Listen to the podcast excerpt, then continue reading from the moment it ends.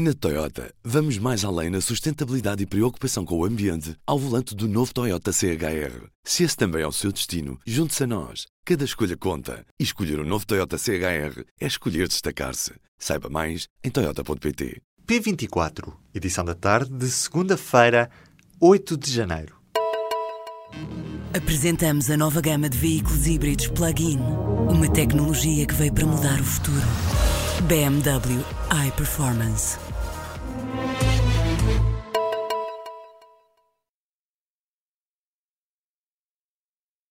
A dívida pública portuguesa terá caído para os 126,2% e o déficit para 1,2% no ano passado. Palavra de Primeiro-Ministro. António Costa diz que os números superam as estimativas do governo em outubro, quando apresentou a proposta de Orçamento de Estado para este ano. Estes números foram revelados em declarações aos jornalistas nesta segunda-feira no Porto. Em outubro, as previsões do governo apontavam para um déficit de 1,5%. O desemprego caiu em outubro para um mínimo histórico de fevereiro de 2005. Situou-se nos 8,4% da população ativa. Dados provisórios do Instituto Nacional de Estatística mostram que em novembro o desemprego deve continuar com a trajetória descendente para os 8,2% e a população empregada vai continuar a aumentar. Portugal foi o país da União Europeia onde o desemprego jovem mais cresceu entre setembro e outubro do ano passado. A percentagem de jovens desempregados aumentou de 24,6% para 25,6%, uma tendência contrária à descida na maioria dos países da União. Como causas, a desadequação entre a formação e as necessidades das empresas, a retoma do emprego em setores que não valorizam as qualificações mais elevadas ou a reformulação dos estágios apoiados pelo Estado. A editora da BBC China admitiu-se por ganhar muito menos do que os colegas homens. Carrie Gracie não quer ser aumentada, até porque considera que já é muito bem paga, mas exige que as mulheres que trabalham na BBC ganhem o mesmo que os homens que ocupam funções idênticas.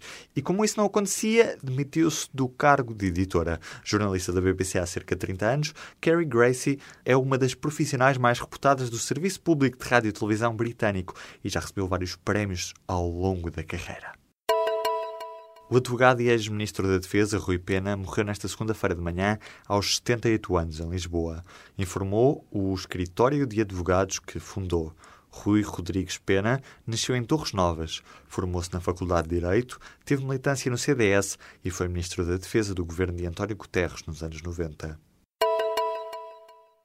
A Ordem dos Enfermeiros diz que a contratação de profissionais anunciada neste fim de semana pelo Primeiro-Ministro, na prática só se vai sentir depois do pico da gripe. A Ordem pediu aos enfermeiros que sigam o exemplo dos colegas do Algarve, que denunciaram publicamente, com a divulgação de fotografias, o caos na urgência do Hospital de Faro. Não se sabe, no entanto, quantos profissionais vão ser contratados. Os alunos da Escola Superior de Dança em Lisboa cumprem nesta segunda-feira um dia de greve em protesto contra a degradação das instalações. Os alunos dizem que as condições atuais põem em risco a segurança e higiene dos estudantes, professores e funcionários. Criada há 30 anos, a Escola Superior de Dança tem sido um polo criativo por onde passaram muitos dos profissionais de dança em Portugal. Os cofres do Estado perderam perto de 160 milhões de euros nos primeiros seis meses do ano com a descida do IVA no setor da restauração. Na primeira metade do ano passado, a redução do IVA de 23% para 13% no setor da restauração teve um impacto mensal de 26 milhões e 600 mil euros em termos médios. Ainda não há dados concretos sobre o que se passou na segunda parte de 2017. O responsável pelo atentado contra o autocarro do Borussia Dortmund em abril do ano passado, admitiu nesta segunda-feira em tribunal a sua autoria, ressalvando que não pretendia matar ninguém. Sergei está a ser julgado por 28 homicídios na forma tentada. O homem disse que queria apenas simular um atentado e colocou os explosivos de forma a evitar danos corporais. O desemprego caiu em outubro para um mínimo histórico de fevereiro de 2005. Situou-se nos 8,4% da população ativa. Dados provisórios do Instituto Nacional de Estatística mostram que em novembro o desemprego deve continuar com a trajetória descendente para os 8,2% e a população empregada vai continuar a aumentar. Na Toyota, vamos mais além na sustentabilidade e preocupação com o ambiente ao volante do novo Toyota CHR. Se esse também é o seu destino, junte-se a nós. Cada escolha conta. E escolher o um novo Toyota CHR é escolher destacar-se. Saiba mais em Toyota.pt.